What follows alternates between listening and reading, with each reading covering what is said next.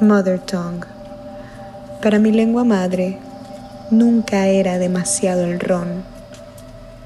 Fue un viaje apretado de Capricornio a Géminis, con una reserva infinita de carbohidratos, olor a fritanga. Era un animalejo vespertino.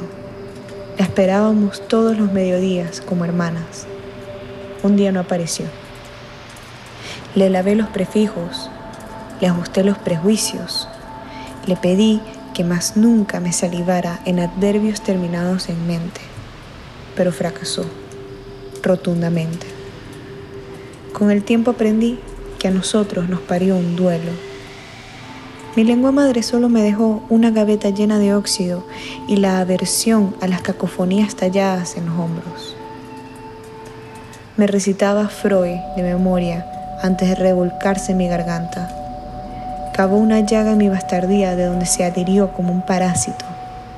Declaré solo vivir para ella. No le fue suficiente. Huyó en orden alfabético, inteligentemente, para incapacitarme de decirle que era una coño de madre infame.